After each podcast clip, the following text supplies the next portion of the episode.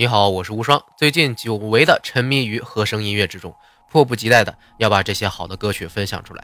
他们呢，就是行乐社当家作品之一《空之境界》剧场版的主题曲们。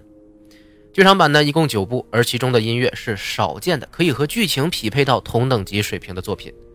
除了忘却录音中的《Fairy Tale》，作词有原小说作者奈须蘑菇参与，其余的歌曲都是由索尼音乐的制作人维普游记完成作词和作曲还有编曲的工作。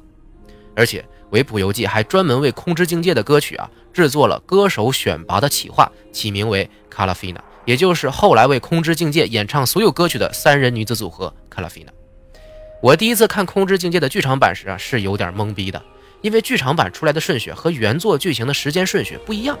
打乱时间顺序的原因呢，众说纷纭。我个人是比较相信，纯是奈须蘑菇为了装逼这个原因。这种排序只有看过他小说的人才了解剧情，否则就会像我一样，一开始根本找不着北。但是毕竟啊，我们是说音乐为主，顺带说个动漫，因此不用在意细节了。第一部俯瞰风景。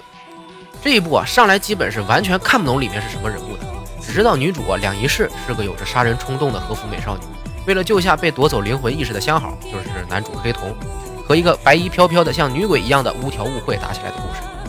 里面呢涉及到很多蘑菇对于灵魂和意识的理解啊，大段的对话都是围绕着行月的世界观展开的，因此对于小白来说基本无法理解，但是看懂的人就会深深拜服，所以。这一部剧场版曾获得2008年第十二回日本文化厅媒体艺术季动画部门推荐作品的荣誉，也是对这种真正走脑袋还走心的设定的承认吧。主题曲《Oblivious》的歌词啊，自然也是极其贴近剧情，因为剧情的主题是坠落，所以全曲都给人一种漂浮在空中的感觉。歌词也是加进了飞翔、黑夜、坠落等词语，配上维普大妈玄妙的曲调，着实是一种精神上的享受。略带激情和紧张感的节奏，会让人幻想主角和敌人战斗的场景。高潮部分的歌词也是让人感叹主人公之间美妙的爱情。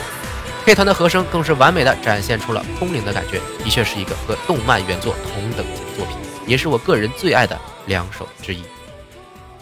第二部《杀人考察前》这一部按照时间线是最早发生的剧情，讲述了主人公两仪式和黑瞳相遇的故事。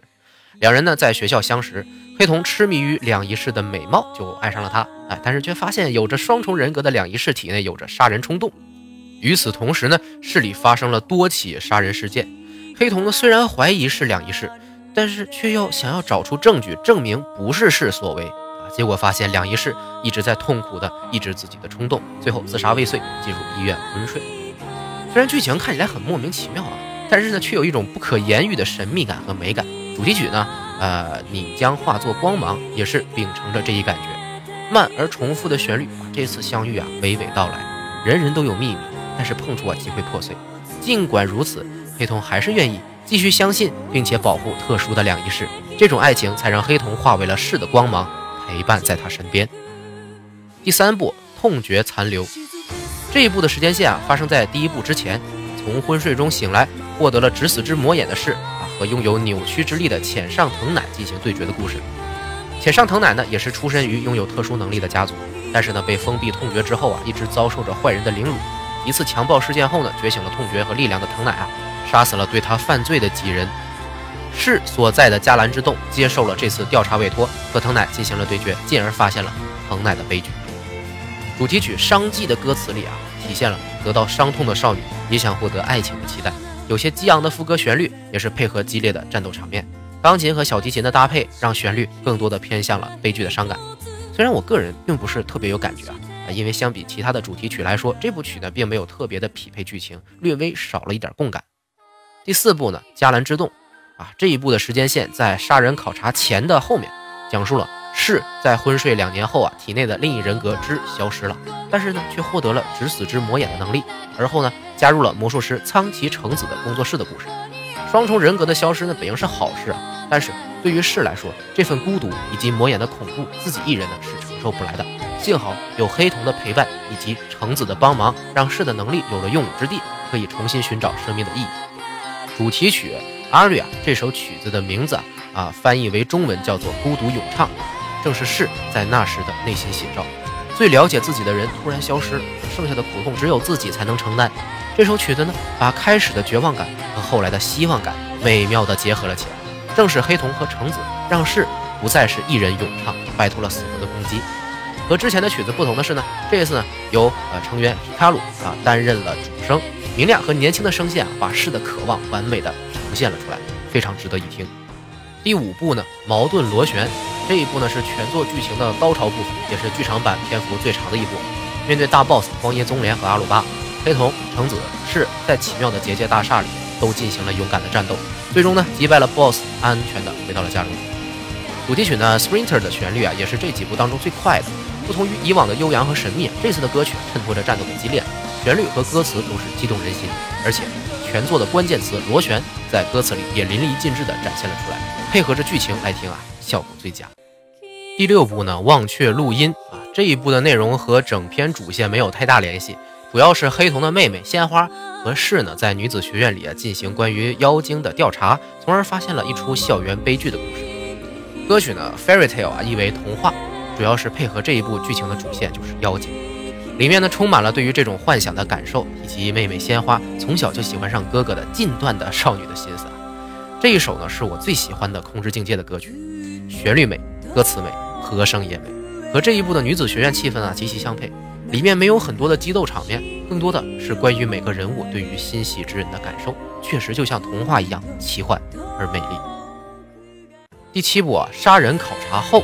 这一部呢，算是正片的结尾了，讲述了数年前发生的杀人事件的真凶白纯李旭和主人公黑瞳和世的爱恨纠葛。最终呢，世终于真正的杀死了一个人，但是呢，也获得了解脱。而黑瞳呢，保住了性命，只是失去了一只眼睛。歌曲名呢，叫做《第七重天堂》啊，意味着是真正的解脱，并且终于和黑瞳彼此承认了爱意，立下永远保护对方的誓言的黑瞳啊，终于修成正果。悠扬梦幻的旋律依旧是这系列的标配。歌词中也随处可见幸福的话语，算是一个好结局。第八部呢，终章啊，这一部呢算是蘑菇对两仪式这个存在的最终解释。一共三十分钟，全是黑瞳和两仪式在雪下的对话，讲述两仪式的起源。主题曲呢意为落雪，哎，自然又是和剧情紧密相连的曲子了。这次呢没有战斗，没有日常，完全就是心理和对白。歌词也是完美的描绘出了两人最后在一起的幸福场景。在落雪当中，双方一起牵手走下去，大概这是对于世和黑瞳最好的结局了。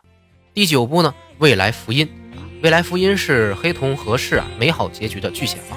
两人呢还生下了漂亮的女儿，名叫未来。所谓未来福音，正是下一代的开始。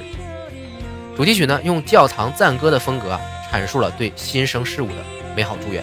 虽然不知道蘑菇是不是信基督教啊，但是他的作品里啊出现大量的教会相关的设定。这首福音更好地体现出了对未来的希望和期待，还有对黑瞳未来这个孩子的感情，可谓是一语双关。